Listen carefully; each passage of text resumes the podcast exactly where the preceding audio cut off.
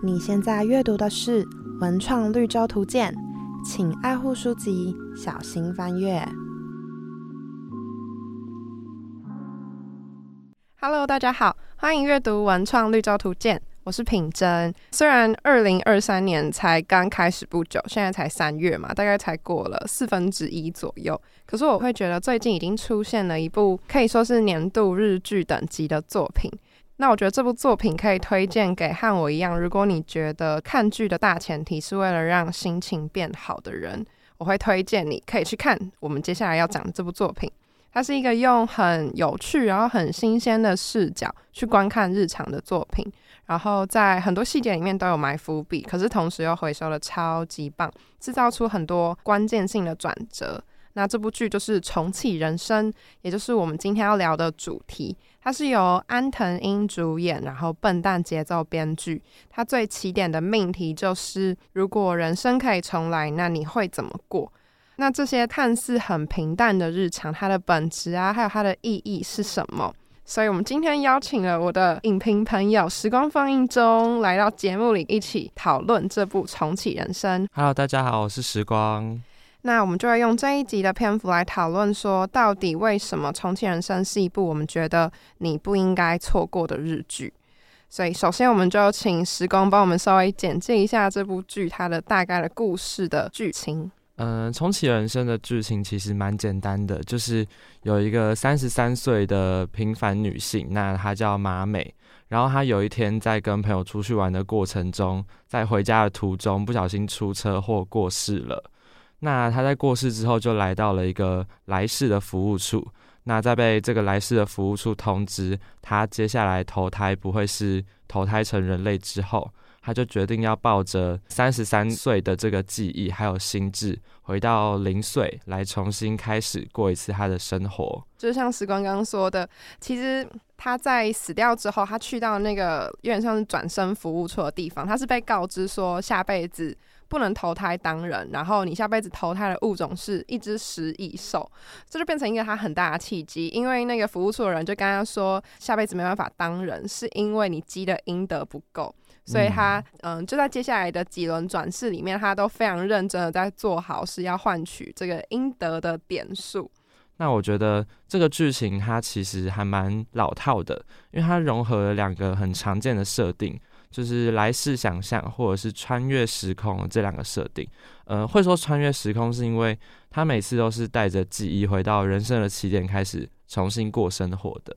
那像是刚刚品珍提到的，我觉得这部剧除了让你心情好之外，我觉得看着马美很认真的过生活，也会让你的生活就是觉得获得了一点能量，然后想要去也更认真的去过生活。还有，我觉得剧情里面把友情的这个概念描述的很好。也会让我在看完之后想要跟朋友大聊这部剧，所以今天也很荣幸可以上平正的节目一起聊聊这部日剧。好，那接下来我们就要拉一条封锁线，就是接下来是暴雷的预告。如果还没有看完《重启人生》这部剧的话，我们建议你看完再回来听，因为接下来内容可以算是非常的肆无忌惮，我们会肆无忌惮的大聊我们对这部剧的各种想法。除了有影评视角的补充讲解之外，会聊到说为什么我们这么喜欢《重启人生》这部剧，还有我们在这里面最印象深刻的一些片段大排名。那从《重启人生》回到我们自己身上的一些想象还有代入。如果你先看完再来听的话，比较不会破坏到你的整个观看体验，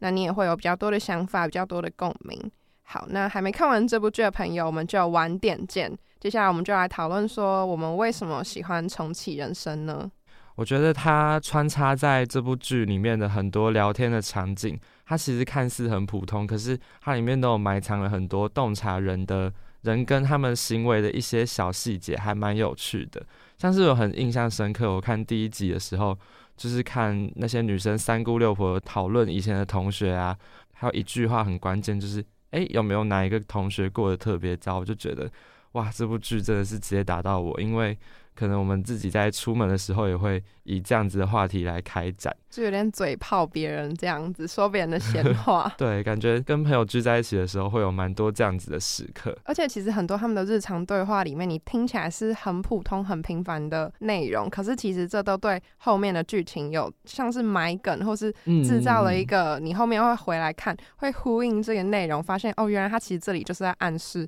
后面会发生的某件事情。这样。那我觉得还有很有趣的点是，呃，因为马美它每一轮的转世的选择职位都不一样。所以每一轮都会给观众一种职场大解密的感觉，嗯，像是我没有，我如果没有看这部剧，我应该也不知道，就是那种像银行或者是市政所的柜台，它其实窗口会多准备一件衣服。哦，因为他们那个一开始在马美第一世的时候，他是担任一个公务员，然后那个他的那个部门是很容易会接到客诉，因为大家都是因为有所不满，他们那个部门好像是关于国民年金，所以大家对于发生在自己身上的政政策或是一些行政上的判断，如果有一些不满意的话，都会来他们的这个单位投诉，所以就变成说他们要准备一件白衬衫。如果可能有人对他们泼茶或是泼一些墨水什么的，拉衣领之类的，对对对，扯衣领什么的，他就可以换上那件替代的白衬衫继续工作。对，而且那个来生服务处也有这样子的 功能，所以就是一个还蛮有趣的呼应。那像是电视台啊，他会排工作人员表，那些美美嘎嘎，也是一个观众在看的时候会觉得，哦，原来会有这样子的考量的一个新的想法。而且我觉得他透过这些职业的转换，也让他每次重启有一些新的不一样的亮点。因为假如说他真的是每一次重启都在做一样的工作，过一样的生活，可能他重启了那么多了，我们看到最后会觉得很疲乏，就是其实都大同小异。对，可是他透过改变主角的职业，然后来改变他的生活环境，然后他周遭的人事物，还有他的生活圈，然后制造出每一轮都有一些新鲜的感觉。那我觉得这部剧很好看的地方，还有呃，像马美，他每一轮人生的选择跟他的重心都不太一样。像是在他第四轮的时候，他就选择去精进他的课业，嗯，然后他就因此牺牲了他的朋友。我觉得从这个从这一轮也很血淋淋，也可以看到，其实我们人生中如果重心跟选择不太一样，可能真的会造成某一些影响，所以也会让我们就是更去珍惜一下我们现在所做过的选择。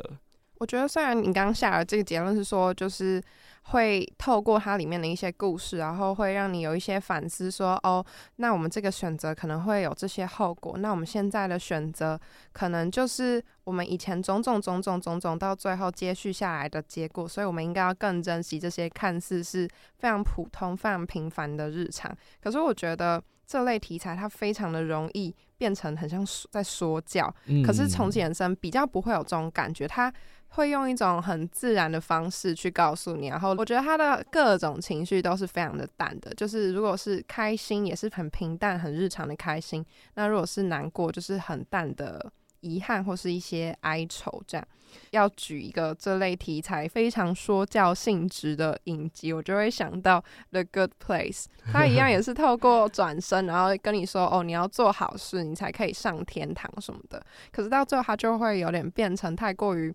在伦理的部分钻牛角尖，虽然也是有发生一些有趣的事情，可是我就会觉得好像还是有一点太说教了。那重启人生的话，还有一点，刚时光也有提到，是他非常会回收伏笔，很多看起来很普通的情节或是对话，其实他对后面的剧情都有超级超级重要的影响。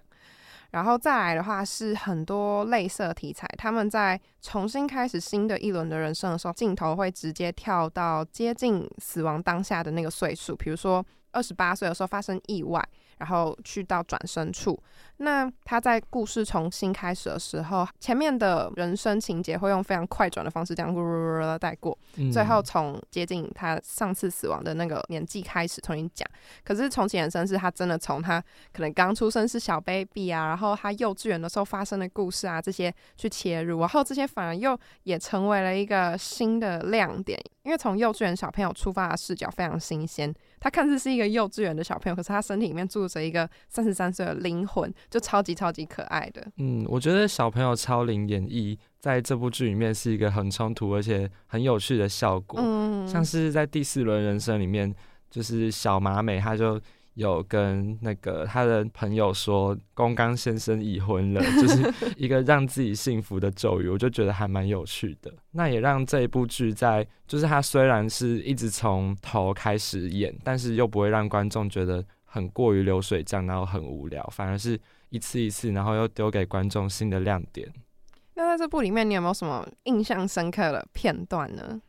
嗯，我第一个印象深刻的片段应该是在。第二轮马美重生的时候，就是他已知他的朋友小福走唱歌的路不会很顺遂，然后他的梦想也不会实现，所以他那时候在第二轮的时候就一直很纠结，他是否要把这个。未来，然后跟小福讲，然后去阻止他去追求他的梦想。可是他，我觉得他想了之后的结果是还蛮让人出乎意外的。因为一般类似的题材可能就会直接去阻止他，可是他最后是让小福还是追求了他自己的梦想。我觉得看这边的时候，其实还蛮印象深刻的，因为就很像是。嗯，你其实知道你做这个决定不会获得任何结果，但是你还是得去做，才会有后面像是小福会生小孩啊之类的一些比较幸福的收获。然后我还有想到是在前三轮他都在很年轻的时候就死掉了，可是，在第四轮他算是活得还蛮久的，也因为他活得比较久，所以在这一轮他终于有机会可以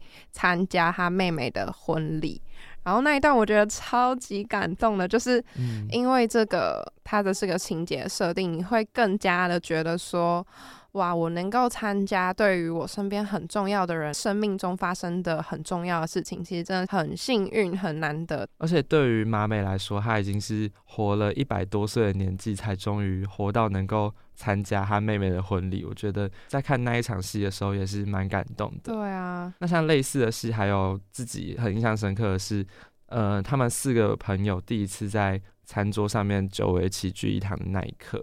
因为那一刻，他虽然描述的很平铺直叙，但是在观众意会过来的时候，就是，哎，他们好像已经回违了一百多年，才终于又在这个餐桌上面可以聊一些很不正经的琐碎的事的时候，就会觉得。哇，一切都一切感觉很容易，却又很不容易。而且我觉得第四轮在他朋友死去之后，马美去的丧礼，还有他跟几个朋友之后的续摊，还有马美之后就是走过他们以前一起回家的路，然后回想他们以前走过这条路的种种，我觉得两幕对应到最后一集。像是他全部的朋友一起出现在 KTV 唱歌，或者是他跟四个朋友终于一起走回家的时候，这个对应的效果就会很感人。对，因为他重启了好多好多次，然后每轮可能都有类似的场景。那你当他放在一起的时候，整个故事说完，你再把它做一个对应。而且我觉得安藤英很会演的地方是，其实在他朋友死掉之后的丧礼，他的表现都是。很平很平，他甚至没有流出眼泪，而是一直把眼泪留在他的眼眶里面。但是给观众看来的那个打击会比他大哭大闹还要来的更有效果。这边是一个我觉得安藤英在演技上面。很有能量的地方。我记得他之前好像是四肢愈合嘛，有说过他觉得安藤英是一个可以把自己的演技还有他的情绪量化的演员，嗯，就是他可以很精准的调配他现在所要流露出的可能多少趴的难过，多少趴的遗憾什么什么的，他可以非常精准的去调配。呃，像这边我也自己有，就是在网络上面有发现到一个彩蛋，还蛮有趣的。因为每一轮的刚开始都会有一个马美跟他的朋友一起推着车过河的桥段，嗯，是用用梦境的方式呈现。对对对对，但是他们每一次推车的时候，都会在那一个桥上被警察拦下来，然后好像就有一些部分的网友猜测，是因为他们把那个河隐喻为是明河三途川，呃，好像要过那个河之后才可以投胎。所以在他投胎之前，他跟他的朋友在推车过去的时候，都会被警察拦下来。哦，觉得是个蛮酷的彩蛋。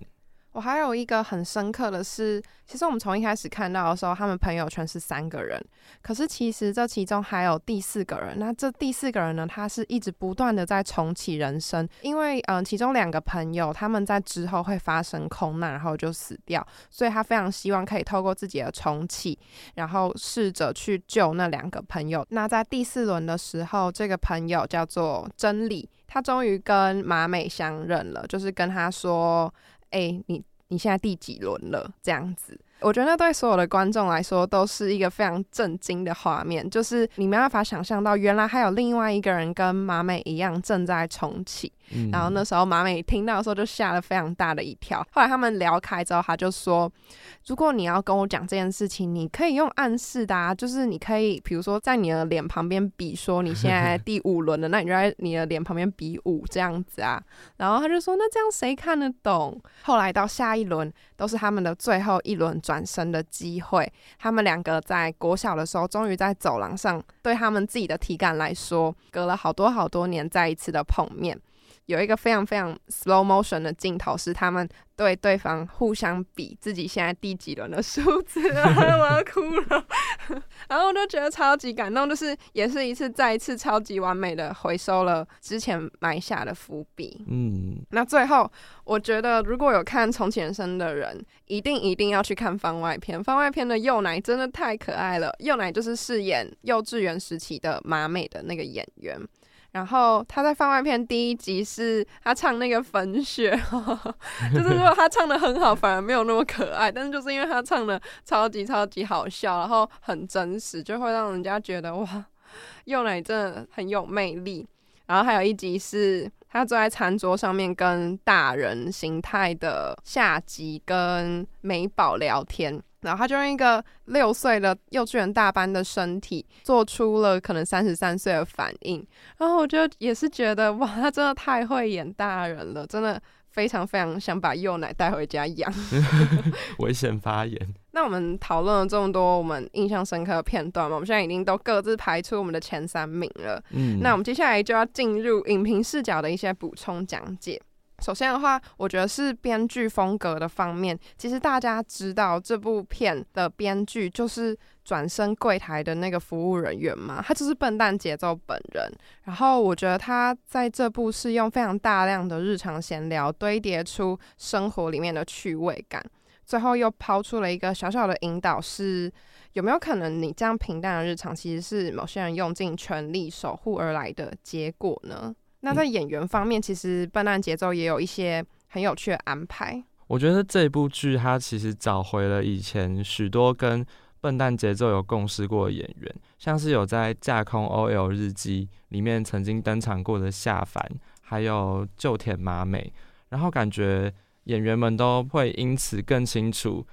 笨蛋节奏》的剧本，他想要得到的效果是什么，所以他在营造这些。对话的场景，还有一些日常的场景里面，它看起来就会格外的自然。嗯，感觉他们非常进入状况。嗯，而且感觉可以从他们的日常对话之中得知，可能每个人跟每个人的熟的程度是到哪边。嗯那像是服装设计，它搭配也蛮有巧思的，就是因为马美每一轮它。私底下会穿的衣服颜色都会跟他那一轮就职的职业会穿到的一些颜色会蛮相近的。那我记得我那个时候是在看到第四轮的时候，就看到刚好看到这个小彩蛋，所以那时候看第五轮的时候就觉得哇，好像真的是这样。因为第五轮的时候就可以看到马美跟真理他。从小到大都会穿一个红色跟白色相间的服装，有时候还会互补，就觉得其实，在知道这些彩蛋之后，再回头去检视的过程也还蛮有趣的。就感觉他们从他们的衣服也传达了一些讯息。那像我自己也有发现一个小小的观察到，每一轮他们感情好的人，或者是说同一个群体的人，他们会穿相同色系的衣服。像是第一轮，他们所有人在小时候都是穿大地色系的衣服，可是到了后面。有一轮是马美选择要去精进他的课业，他想要当医生，然后想要积更多的阴德，就开始跟他的朋友们有点渐行渐远。那这个时候，他们穿的衣服的颜色就开始出现比较不一样的落差。然后还有像刚刚时光提到的，他在最后一轮的时候，他跟真理一起要去当飞行员。的时候，他们从小也是一起穿红白的色系。那这个时候，原本另外两个好朋友，他们都还是一直维持那个大地色系，所以就可以从色系来看出哦，你跟这个人的交情或是亲疏远近这样子。我觉得整部影集也用了蛮多怀旧的物件跟音乐在其中去穿插。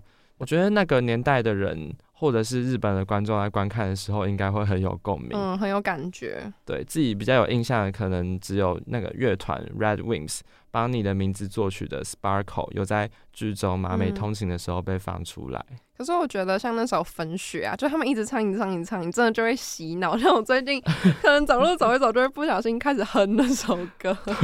他的他的副歌的旋律很洗脑。那刚刚讲过，其实像重启人生这种人生重来，然后或者是回到过去、来世想象这类的题材，其实还蛮多的。那我们也想说，可以来讨论看看有没有什么题材或者设定跟这一部类似的作品，那他们之间的比较性，或者他们之间不一样的地方、一样的地方是什么呢？我觉得在穿越时空的这个设定上，我最直觉联想到的应该是同也有穿越时空能力的这个电影《真爱每一天》。嗯，而且我觉得他在他最后想要带给观众的东西都差不多，他反而都从穿越时空这个很不平凡的能力去讲回我们平凡的生活，是告诉观众我们要用什么样的心态来珍惜身边的人事物。或者是我们要用什么样的心情来对待我们未来的每一天，可以让他活得更有分量一点。那虽然我觉得我很喜欢《真爱每一天》这部电影，但是它有一点太把鸡汤 整罐倒下来的感觉。所以就细腻度还有完整程度的话，哦，还有一些小巧思的话，我会觉得重启人生做的就还不错。就算《About Time》跟重启人生，他们是用同样的题材在说故事，可是他们着重的面向不太一样。像《About Time》，它是在讲亲情和爱情，可是从前人生它比较着重在友情。嗯，然后关于做选择这件事情，他们的观点也不太一样。像在每一天 About Time 是让人家看到说你在过程中的取舍，还有你随之而来必须承担的后果。像是那时候男主角在面临要不要生第三胎的时候，他就在想，他如果生第三胎的话，那他就没办法再回到过去跟他已经死掉的爸爸有更多的互动，因为你的小孩出生的当下是有特定的精子跟特定的卵子结合而成，所以如果你一直回去你的小孩出生的时刻，等于说你会破坏掉那个。基因的组成，你的小孩会在你每次回来的时候都长得不一样。所以有一个规则是，你如果生了小孩，那你生小孩之前的时间就是你不能回去的区段。我觉得这个就是在呈现说，你要不要往你的人生下一步迈进呢？那你要不要向过去告别，迎接未来这些的取舍，还有你随之而来必须承担的后果。那重启人生的话，他对做选择这件事情比较是以不同的选择可以创造出不同的可能性这点去看，因为像是马美。他可以因为可能他当了医生之后就开始了不同的人生，他可以因为他当了药师，然后就有机会去拯救他阿公的生命什么什么的。那看待死亡的方式，这两部也不太一样。虽然都可以回到过去，他们都有重启的能力，可是 About Time 他把死亡营造的更加不可逆，可是。重启人生可能也跟安藤英的诠释风格，还有整部剧的调性有关。他看待死亡的方式，虽然也是同样是沉重的一件事，可是他会用比较轻盈的观点去看。然后，死亡这件事情不是不可逆的，它是有可能可以透过你未来再一次重启的努力去改变的。这一次他们死掉了，可能只是一种很可惜，你这次的努力不够。你没办法改变，可是下一次你还可以再试试看的这种感觉，我觉得可能就结果论而言，所有的选择都是最好的选择。所以即使有了你可以重新重启人生的机会，这两部的主角他们的最后的生活其实都还是回归到最接近原本一开始的样子。嗯，那如果是你的话呢？你会觉得你会选择重启人生，还是你会直接投胎去当食蚁兽？我觉得如果是我的话，我会我会很肯定的选择重启。但可是我重启可能很大一部分的原因不是为了要积阴德，是为了要再体验一次人生。哦，对，因为就觉得好像这辈子有很多事情都是你在这件事情开始之前，你会低估它的好玩程度，或是低估它会让你收获收获的程度。然后在玩的时候，你可能就不会那么珍惜，或者是那么那么细致的去体验这整段过程。如果是在第二轮人生里面，我可以用已知的情况去经历这些的话，我就可以更打开感官的去感受。我觉得刚刚就像是品珍有提到的，我觉得重启人生有一个很大的主轴，就是不同的选择都可以创造出不同的可能性，所以也会让可能我们在第二轮的人生里面，可以更有勇气去做出一些跟我们第一次的人生更不同，或者是更大胆的选择。哦，我觉得如果是我的话，我应该也会重启。可是我只想重启一次，当做一个回味啊、回忆的那种性质。嗯，因为我觉得如果你一直重启、一直重启，感觉会很腻、很累，然后又很无聊。那我先说为什么会累的这个部分。因为如果你重启的话，你上一辈子、你上一轮已经做好的事情，你会觉得哇，那这一轮我有能力也有责任要再次把它做好。那我上一轮没有做好的事情，你会觉得，既然我有这个第二轮重启的机会了，那这一轮我应该要能够做好才对，所以就会压力超级大，然后责任变得很多，会给自己很多很多框架，还有更多的期待，这样子。会有一个很重的上进心这样压下来的感觉。然后无聊的部分是，我会觉得，假如说你自己在重启，可是其他人都还是一样的模式，那会不会周遭人都很像 NPC 呀？然后他们所有的对话，还有他们所有的行为模式都是既定的，都是固定的，这样感觉好无聊。就是我跟谁说什么话，做什么事情，他们给我的回应都是我已经知道的，所以这样的话，是不是？只有跟同时他们也在重启人生的人互动，才是有意义的。他们的行为才是具有他们自己意识的。我就会开始想这件事情。可是我会觉得这样反而还蛮有趣的，就是你可以拿一些你之前不曾跟他们讲过的话，或者是发展你之前不曾发展过的情节，然后去测试某个人在。应对这样子的话，或者是这样子的咨询，会做出什么样的反应？你说感觉有点像在玩游戏，要挑战他的 bug 这样吗？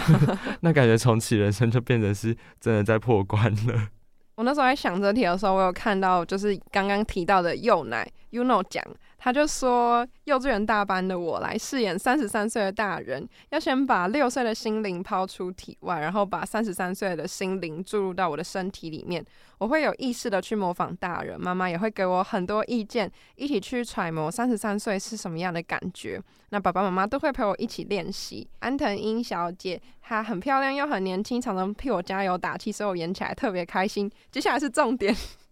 如果能够重启人生的话，我会想要当大师蚁兽看看。我就觉得 Uno 讲真的超可爱的，整段对话都超可爱。那如果可以重启人生的话，你会想改变哪些事情呢？嗯，我会觉得可能第一轮的人生里面已经耗费太多的时间在纠结或者是做某件事情的决策，所以我第一个最想改变的可能就是缩短这样子的时间，然后去。更勇敢的去抓住一些机会，因为我觉得我自己的目前的人生好像没有太多需要修正的地方，或者是只是因为我只活了一轮，所以还没有发现。所以如果有机会重启人生的话，我觉得我会花比较多时间在可能帮身边的人补充一点他们需要的自信，或者是让他们更有余力去面对一些问题或挑战。我会觉得，如果真的重启的话，我会很好奇，不知道我如果一眼就能看到周遭人事物他们的镜头和他们的结局会是什么样的感觉？因为毕竟我已经重新来过了嘛，所以我都知道事情会怎么样发展，那这些东西最后会走到什么地方去。因为在想这题的时候，我也想象说，如果我自己重启以后，看到那些可能现在已经离开我的人，现在已经不在这世界上的人，如果我重新见到他们，会是什么样的感觉？甚至是说，如果我看到爸爸妈妈年轻的时候的样子，会是什么感觉？我都觉得一定会心情超复杂，我一定会哭很多次。反正总体而言，像前面说的，就结果论来说，所有选择都是最好的选择嘛，所以。我可能还是会活得很接近原本的样子，但是会规避掉一些很明显的错误或遗憾。那那如果是这样的话，像是职业的选择或者是科系的选择，你觉得在你重启人生的时候会有什么样明显的改变吗？我觉得重启人生之后，通常就不会选择一样的科系了，因为你已经有那个能力被培养了，所以你感觉可以去尝试不一样的道路，让自己更加斜杠。我也觉得，感觉会选择一条可能之前曾经有想过，但是不敢去做的那条路，可能会变得更有底气吧，就是更有做决定的勇气，因为。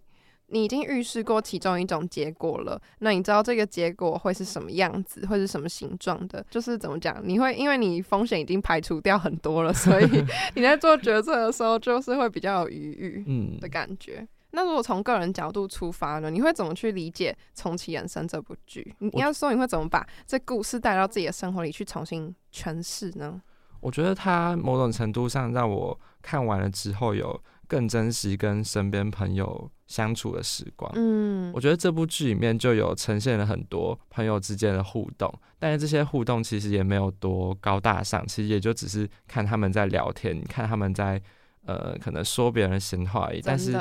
但是他把这样子的氛围拍的很幸福，很难得，所以也有让我看完之后，可能在跟朋友聊天的这个时间获得的幸幸福程度可能会稍微上升。嗯。而且我记得我之前就有想过一件事，就是呃，像有很多作品，他们都会说哦，我下辈子再做朋友，下辈子再做夫妻，或者是跟快要病逝的妈妈说，下辈子你要再当我的母亲。哦，对，那我看到这样的情节，就会想象，那会不会其实我们现在身边的人，已经是我们前几辈子就已经许过的这一些人？对，然后他们再次的出现在我们身边。然后我觉得这一部剧它。某种程度上有让这件事情成真，因为在某一些轮里面，的确马美身边的朋友不是夏季，不是美宝，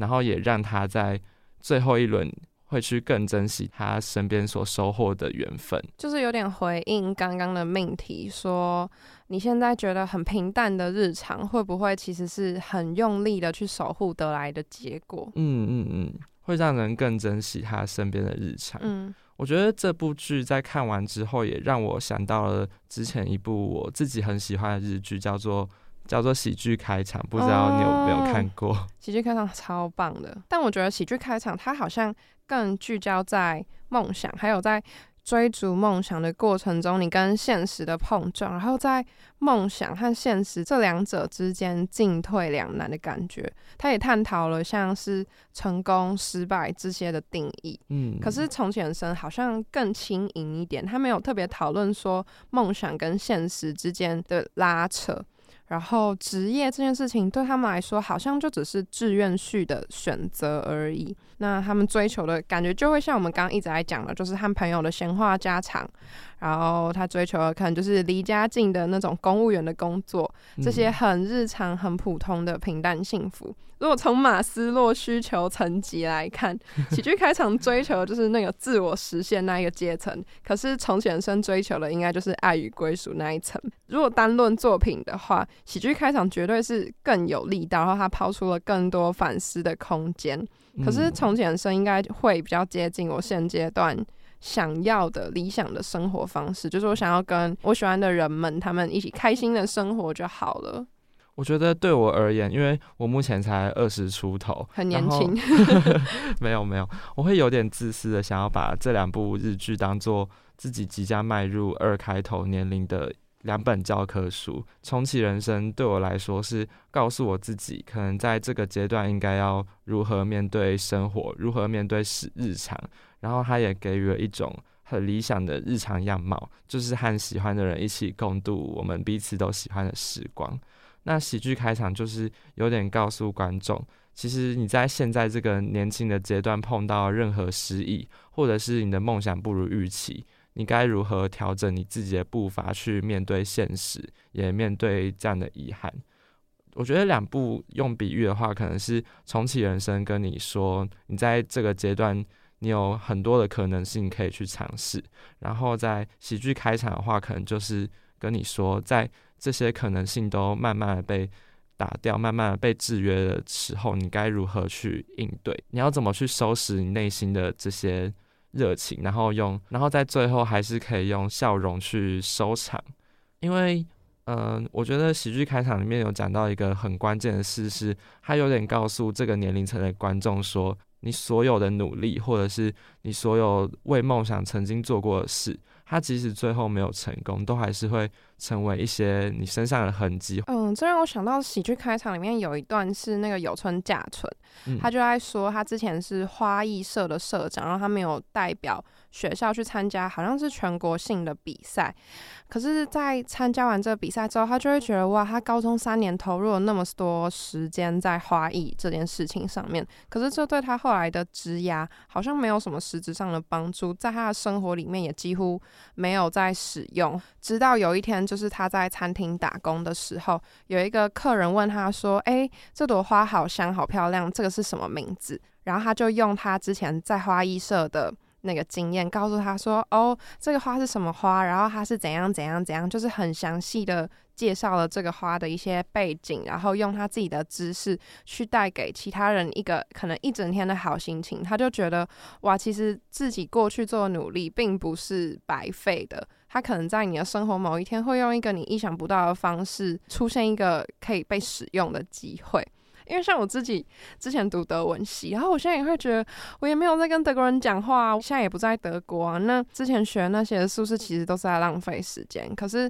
有时候可能在生活里面看到一点点德文的痕迹，就会觉得像前几天我就想到有一个德国人他打给我，可是我没有接，但那个来电号码是显示是在德国，然后就想说太怪了吧，到底是谁打给我？结果过大概两个小时后，他就传了一封英文的简讯来说。他是在慕尼黑的一个房东，然后有一个台湾的客人预定了他的房间，可是他临时没办法接待那个客人了，所以他传讯息给那个客人说：“哦，不好意思，我们没办法接待你，你可能要尽快的更改你的行程哦。”可是他。记错号码了，所以那个简讯是由我收到。然后我收到的时候就觉得，哇，这是我使用德文的机会。然后我就开始非常认真的用德文回复他那个讯息，虽然他明明就是用英文传给我，但是我就是很硬要使用我的德文。然后我就回复他说。哦，你好，不好意思，你可能传错电话号码了。这个电话号码呢，不是你要找的那个人。可是我之前是在德国的交换学生，所以我很开心，我有这个机会可以再次 使用我的德文。